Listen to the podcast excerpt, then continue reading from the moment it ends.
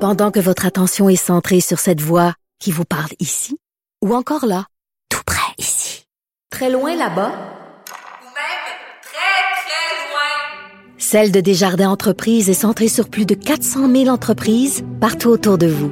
Depuis plus de 120 ans, nos équipes dédiées accompagnent les entrepreneurs d'ici à chaque étape pour qu'ils puissent rester centrés sur ce qui compte, la croissance de leur entreprise.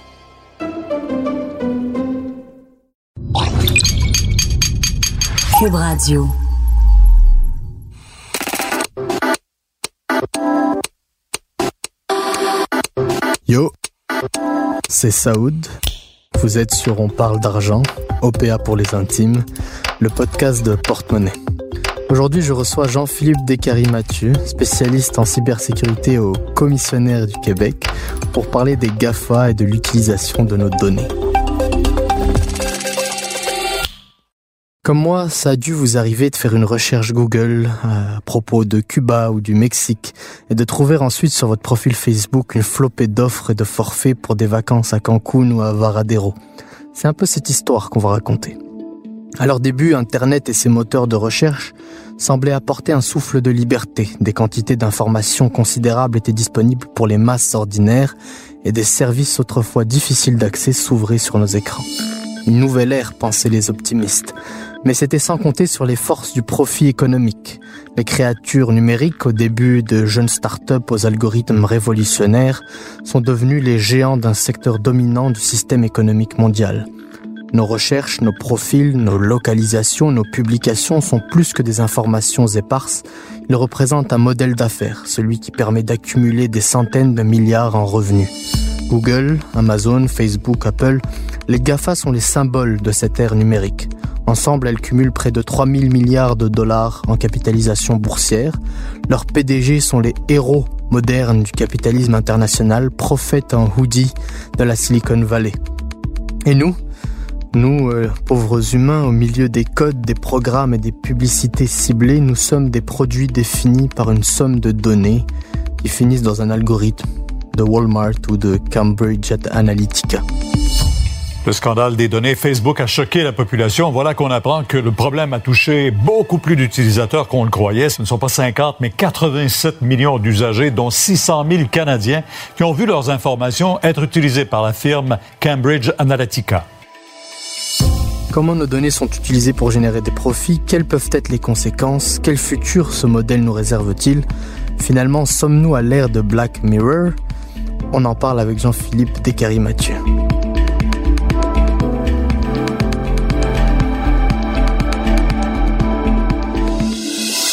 Salut Jean-Philippe. Salut. Ça va bien? Très bien, très bien l'intro. C'est bon, bon, Oui, très bon merci résumé. beaucoup, ouais. Merci beaucoup. Bah justement, rentrons C'est dans... déprimant, mais c'est une excellente un intro. peu, un peu, mais je vais essayer d'être un peu plus jovial dorénavant. Euh, comment euh, des entreprises en sont arrivées à commercialiser nos données?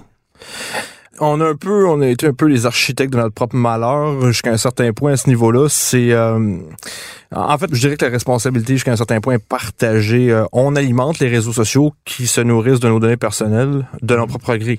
Techniquement, il n'y a rien qui nous oblige à être sur les réseaux sociaux, techniquement.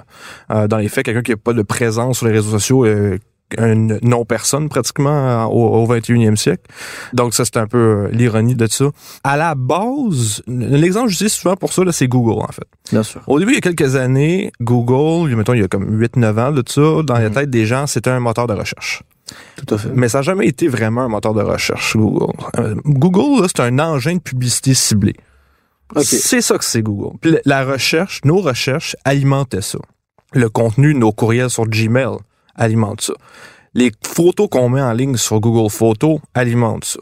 Donc, tout ça, c'est des données personnelles, que ça soit euh, avec l'analyse faciale, le, le- le visage de quelqu'un, qu'on peut déterminer son origine ethnique jusqu'à un certain point, son âge, euh, le contenu du courriel, ce qui nous intéresse par rapport à nos recherches en ligne aussi.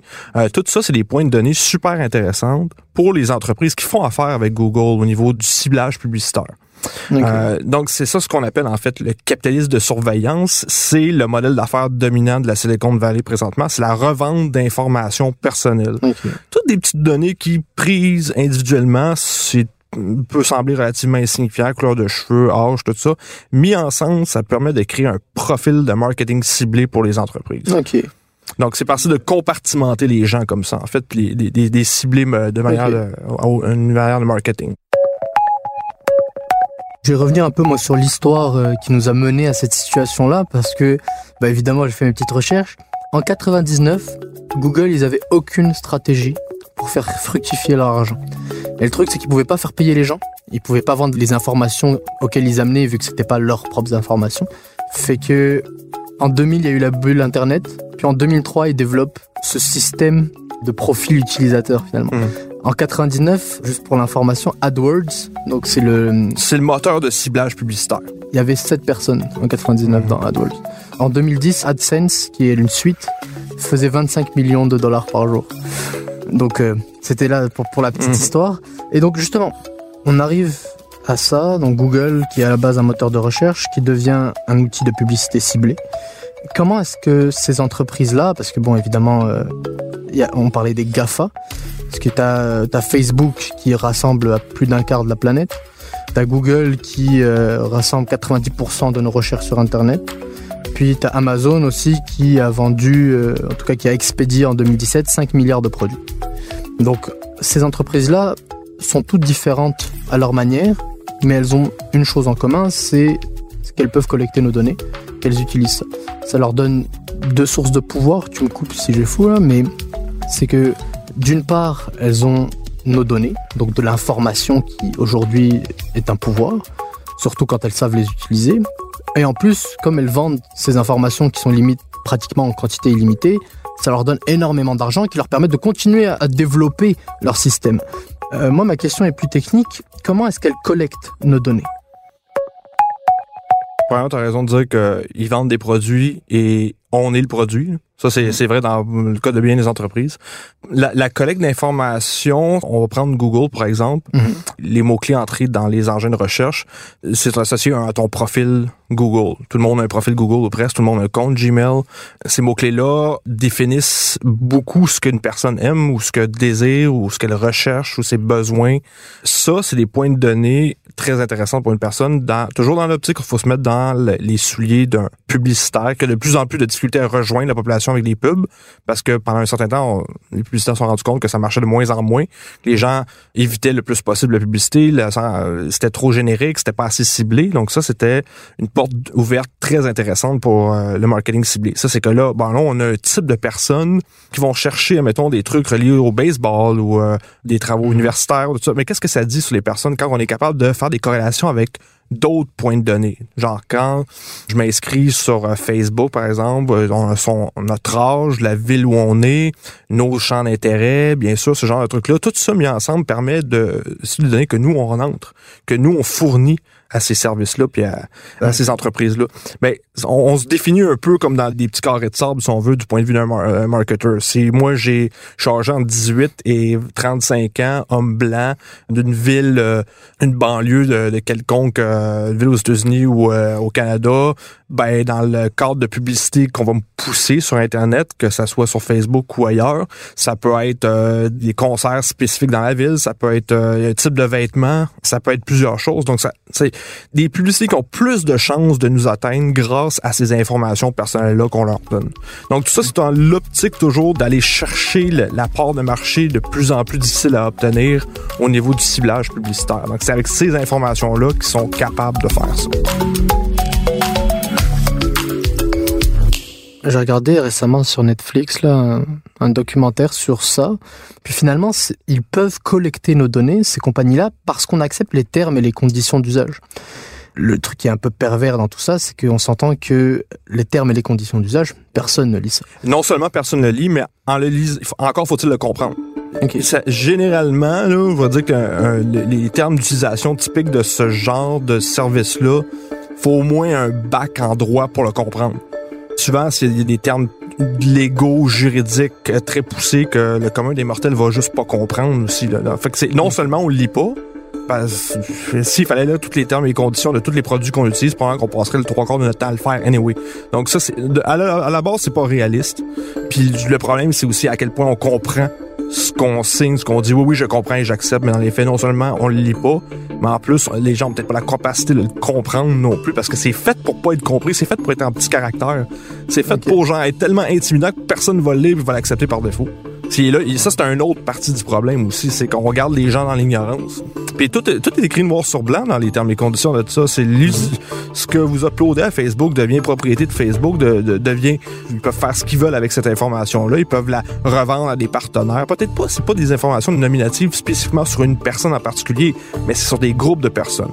C'est comment sur des, des profils types, en fait. C'est ce que ces entreprises-là achètent essentiellement, c'est des profils types pour pousser la publicité ou dans le cas parce qu'on parle beaucoup de publicité, mais ça va au-delà de ça. là. on pense au scandale de Cambridge Analytica. C'était carrément de la, la publicité politique payée. Donc, on- c'était du ciblage politique. Là, ça devient extrêmement touché là, à ce niveau-là. On prend des informations personnelles des gens pour faire du ciblage euh, politique très, très pointu, fait par des entreprises avec des euh, track records, euh, pardonnez l'expression anglaise, mais plus ou moins euh, louche. C'est là que ça devient un petit peu ambigu à, à- à ce niveau-là. Donc, c'est toute une grosse zone floue qu'on accepte par défaut, puis qu'on a quasiment pas le choix d'accepter, parce que comme je te disais dans l'entrée de jeu de l'émission, si moi je me sors de Facebook, je me sors d'Instagram, je me sors de Snapchat, en 2019, à l'âge que j'ai, je deviens inexistant socialement. C'est fou, là. Mais c'est un, c'est un, c'est un épée à double tranchant. là. Donc finalement, ce que fait ce capitalisme de surveillance-là, c'est qu'il prend tous les aspects de notre expérience humaine, puis il les traduit en comportements lisibles pour les entreprises qui voudraient nous faire de la publicité ciblée. Si j'ai bien C'est compris. c'est très bonne description. Ok. Et donc comment elle les commercialise? Dans le cas de, de Facebook, Google et compagnie, je vais vous donner un exemple en fait. Si vous cherchez jeans sur Google, étonnez-vous pas d'avoir de la publicité sur Facebook cinq minutes après vous proposant des jeans. Ces entreprises-là, c'est un réseau d'échange, en fait, euh, de bons procédés, achètent ces informations-là pour pousser de la publicité entre eux. En fait, une compagnie va prendre les informations personnelles, va les envoyer à une autre entreprise qui, elle, va utiliser une plateforme X pour pousser de la publicité euh, ciblée en fonction des besoins de la personne. Tout ça est, relié au compte d'utilisateur qu'on utilise. Parce que chaque recherche, chaque like qu'on fait sur Facebook est un point de données qui est associé à notre compte Facebook. Donc, toutes ces informations-là a sur le back-end qu'on voit pas, c'est monnayable, marketable et envoyé à d'autres entreprises de marketing, de publicité ciblée qui vont utiliser ces données-là pour pousser du contenu. Euh, évidemment, je dis des pubs depuis tantôt, mais ça peut être du contenu, ça peut être d'autres choses aussi. Mais c'est de, l'hyper-ciblage, en fait. Ok. Fait que finalement, Cambridge Analytica, là, c'est c'est comme si Facebook s'était fait prendre à son propre jeu. Là. Ben, c'est Cambridge Analytica a pas été dans les règles de l'art pour ce qui est de l'obtention de l'information. Ils ont passé par un tierce parti qui aurait pas dû leur donner. Mais ceci étant dit, c'est leur mod- ça reste leur modèle d'affaires. C'est prendre l'information de nouveau. Là. Non, non, non, puis c'est ça, puis tout le monde tombait des nues à ce moment-là, mais c'est moi j'étais comme ben oui, mais c'est c'est le modèle d'affaires dominant de la Silicon Valley. Ok. C'est c'est- on, on revient au capitalisme de surveillance, c'est ça qui fait rouler le domaine des hautes technologies présentement en Occident. Parce que moi, il y a, y y deux semaines, là, j'ai fait un, un épisode de podcast sur la Chine. Puis, évidemment, tous ceux qui ont dû l'écouter, et moi, là, quand j'ai entendu parler du crédit social en Chine, j'ai Mhm. eu très peur. Mais finalement, ce que font Facebook, Google, etc., n'est pas si différent. Disons que peut-être l'objectif est différent, mais euh, Ça s'insère dans, je dirais, notre modèle économique dominant. C'est cohérent avec le modèle économique dominant ici, euh, ce que nous on fait. Ce que la Chine fait avec le crédit social ou le principe de, de, de cote humaine, si on veut, là, Mhm. c'est cohérent avec leur modèle de société aussi. Euh, ils ont peut-être des tendances plus ouvertement autoritaires, mais ici, il faut se regarder dans le miroir aussi. Il faut savoir est-ce que c'est le genre de société dans lequel on, on- on accepte de vivre, dans lequel où on, on est un produit essentiellement, qui va être utilisé par les grosses entreprises? Le problème est là. Ici, c'est géré par les, le, le libre marché ou l'équivalent d'eux. En Chine, c'est l'État qui le dirige, mais le principe ça ressemble beaucoup.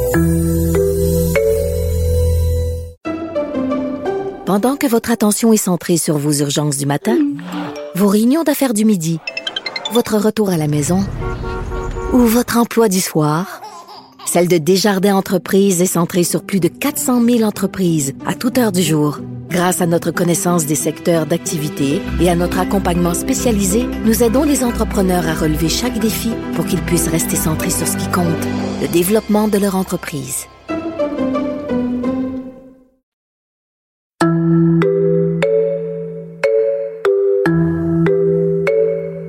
Faisant mes recherches, je lisais un peu, euh, il y a beaucoup de sites qui font de l'investigation sur ça. Ils te disaient avant ce que faisaient euh, des entreprises, des entités quand elles voulaient nous contrôler. Ce qu'elles voulaient faire, c'est nous prendre notre personnalité physique puis la gérer. Aujourd'hui, tout ce qu'elles ont à faire, c'est prendre notre profil virtuel et le gérer finalement.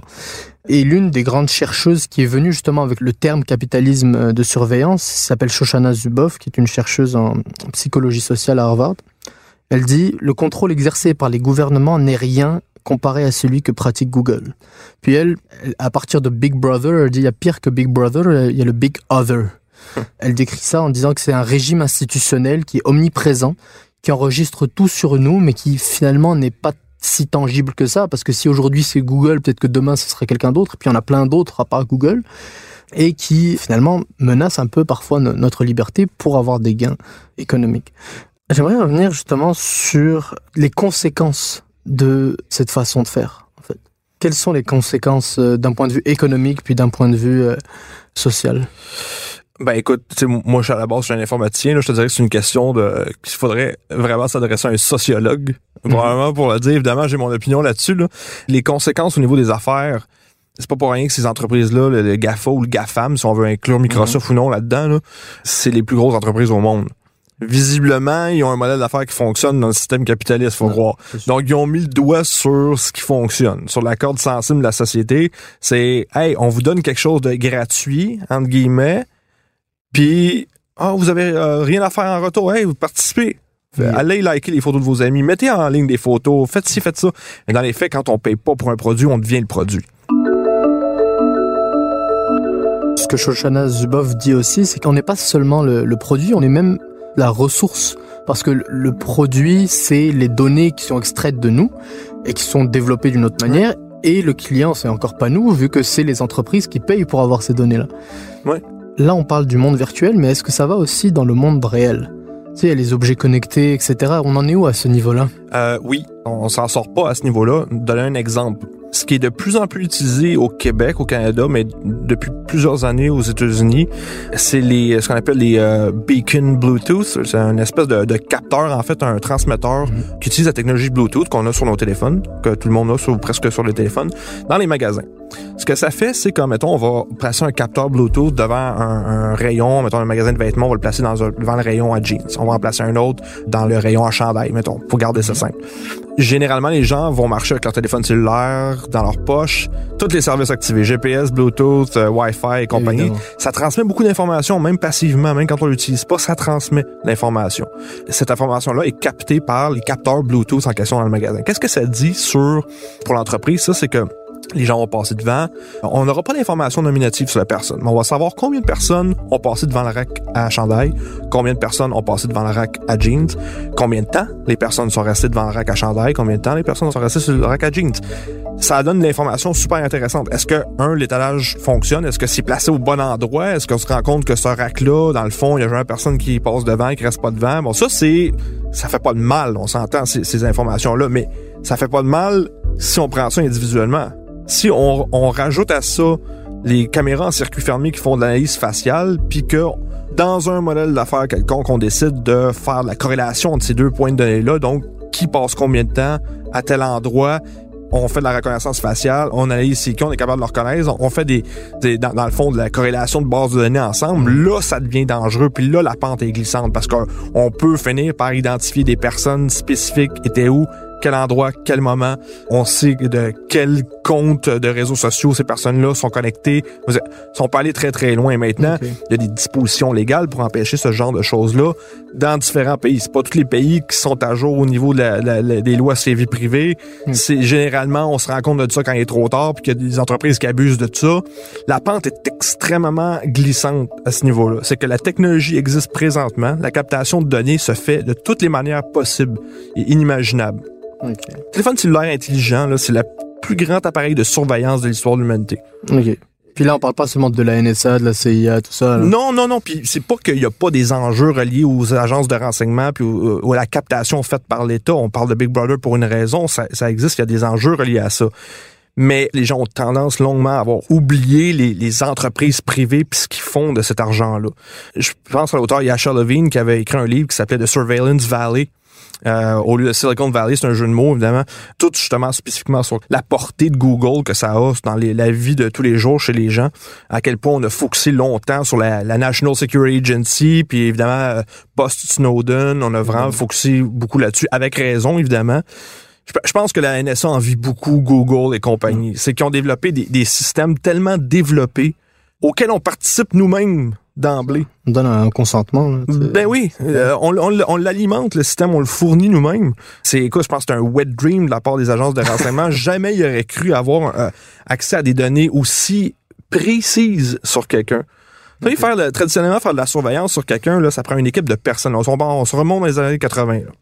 Faire la surveillance euh, à l'époque pré-web, euh, tout ça, c'est une équipe de personnes. Faire la surveillance physique, ça coûte cher. Mettre un wiretap sur une ligne, c'est pas facile. Euh, tout ça, ça, ça coûtait très, très cher. Maintenant, tu as besoin de savoir que la personne est connectée à quel compte Google, quel compte Facebook. Puis si tu as accès à ces informations-là de quelconque manière, tu as la vie entière d'une personne à ta disposition, ses goûts sexuels, qu'est-ce qu'elle loue comme livre euh, ou comme film, qu'est-ce qu'elle achète comme livre, c'est ça va très très très loin. Moi, je vais aller encore plus loin que ça, si c'est possible, parce que on a beaucoup parlé là de prédiction des comportements à partir de modèles préétablis euh, grâce aux données.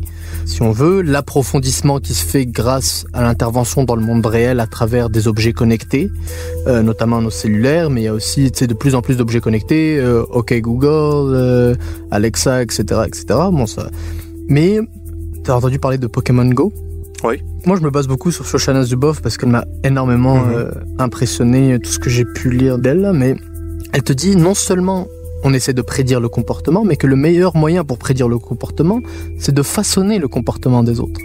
Elle prend l'exemple de Pokémon Go, c'est ce jeu de, de réalité augmentée où on fait sortir les gens dans la rue pour qu'ils aillent attraper les Pokémon. Mais ce qui se passe, c'est que derrière, il y a un autre jeu. Il y a le jeu sous le jeu, qui est celui des entreprises qui payaient Pokémon Go pour que les meilleurs Pokémon, par exemple, soient dans un Starbucks. Et puis toi, qu'est-ce que tu vas faire? Tu vas aller au Starbucks, tu vas attraper ton Pokémon, tu vas prendre un latte, puis oui. tu vas partir. Ce que ça fait, c'est que ce que fait Pokémon Go là, c'est que non seulement ils ont pris des données de chez les gens, mais en plus là, en leur disant, bah va chercher le Pokémon là-bas, ils les ont contrôlés, ils les ont amenés là. Puis moi, je, maintenant, je sais qu'ils vont aller là. Puis, est-ce que tu as entendu parler de la télématique? Euh, oui, un peu, oui. Justement, la, la télématique, c'est ce système de navigation et de contrôle des véhicules à distance, là, Mhm. sur le moment. Puis, ce serait une opportunité pour les assureurs. En gros, ce qui se passe, c'est que on sait que euh, bon, le risque d'accident, c'est très relié au comportement et à la personnalité des gens. Ce qui se passe, c'est que on peut rien y faire à la base. Mais maintenant, grâce à la télématique, donc cette manière de contrôler les véhicules à distance, on peut, sur le moment, décider d'augmenter les primes d'assurance ou les, ou les baisser, etc. En, fonction de la vitesse de laquelle tu vas. t'as- ouais, laissé ton enfant là, euh, tu l'as oublié à l'école, Mhm. puis là tu vas faire un demi-tour direct. Bah là direct, ta, prime va augmenter. Mhm. C'est ça. Donc c'est tout un aspect qui est développé en ce moment, notamment par ces grandes entreprises là.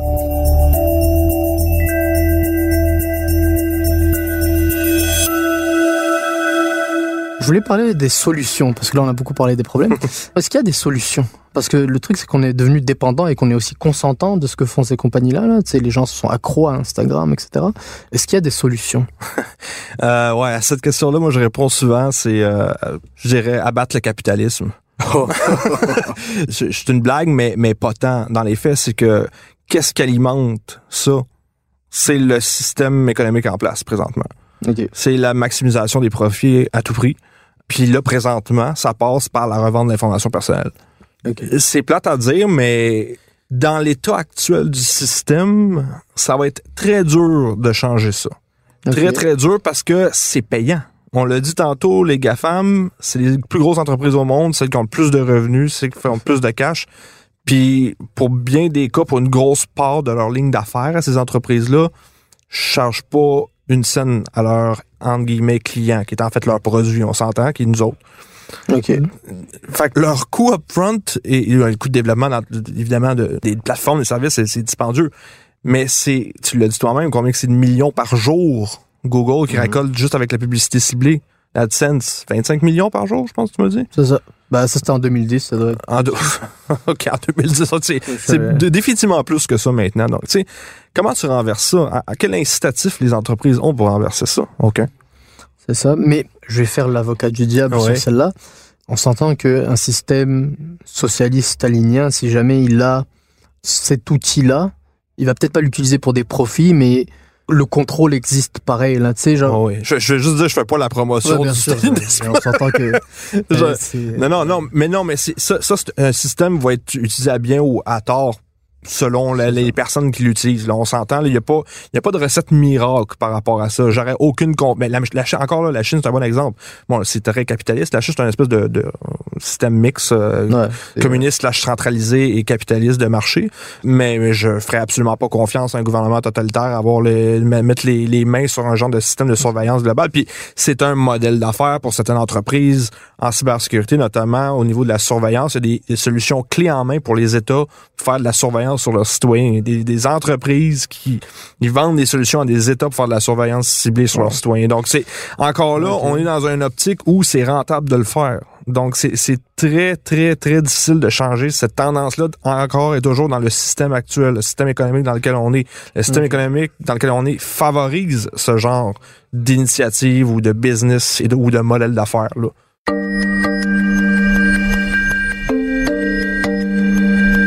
Il y a deux solutions, quand j'en ai parlé moi avec des gens là, j'ai vu, il y a deux solutions qui sont ressorties. La première, elle dit, c'est la, la solution euh, liée à la décroissance. C'est-à-dire que finalement, ce qu'on dit, c'est que on arrête d'avancer parce que la technologie est devenue trop forte pour Mhm. nous et qu'elle mène à une baisse du niveau de vie ou en tout cas de la qualité de vie des citoyens qui de, de plus en plus sont plus des consommateurs que des citoyens Ouais. étant donné que euh, si on arrive à les contrôler, si on arrive à les surveiller, etc., leur champ d'action est limité. Mais il y a aussi une autre euh, solution, celle du gouverneur de la Californie, qui dit, bah, tu sais quoi, finalement, le problème, c'est pas qu'on donne les données, c'est qu'on on n'est pas payé pour recevoir nos données. Le truc, c'est de dire, ok, bah, faudrait que ces compagnies redistribuent leur argent, ou une partie de leur argent, aux gens à qui ils reprennent leurs données. T'en penses quoi? Est-ce que c'est vraiment ça? Est-ce qu'on pose la bonne question? Est-ce que c'est le bon problème? Est-ce que, je pense, avant de dire ça, c'est, si on accepte ça, ça veut dire qu'on est correct avec le fait que les données personnelles sont monétisées.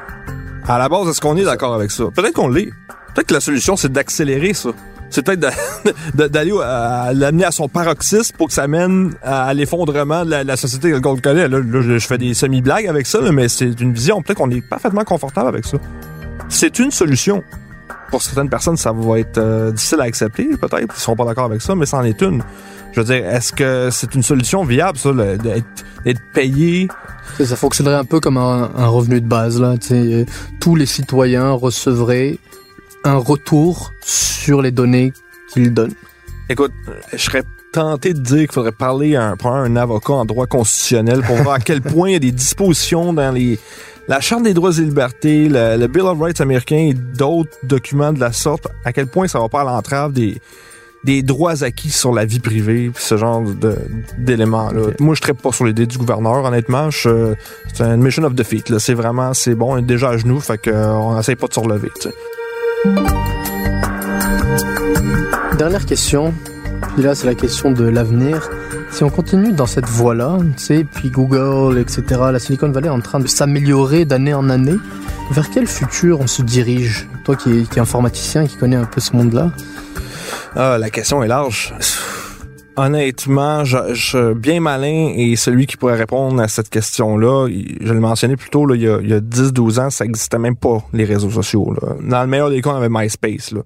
Puis le, le modèle d'affaires était pas exactement pareil non plus. Il y a eu une accélération très, très rapide des modèles d'affaires puis du- qui a entraîné un changement dans la société énorme dans cette courte période de temps-là. là.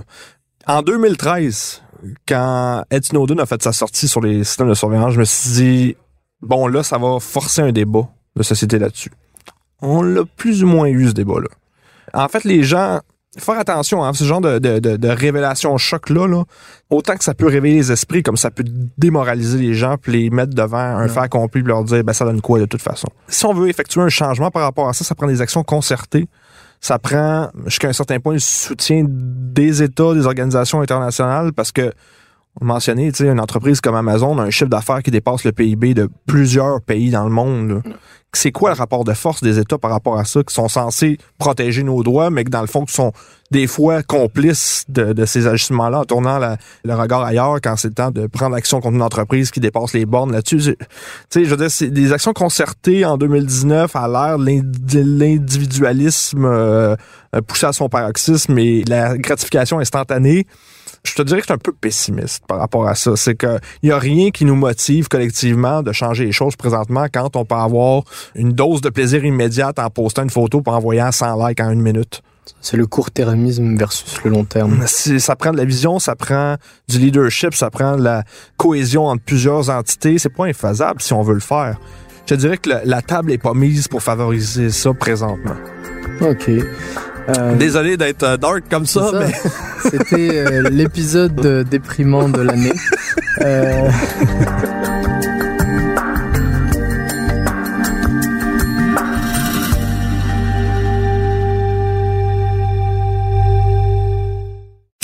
Merci Jean-Philippe Mathieu, spécialiste en cybersécurité au commissionnaire du Québec. Merci à Bastien Gagnon La France en réalisation et merci à Philippe Seguin au montage. C'était On parle d'argent, une production Cube Radio. À la prochaine.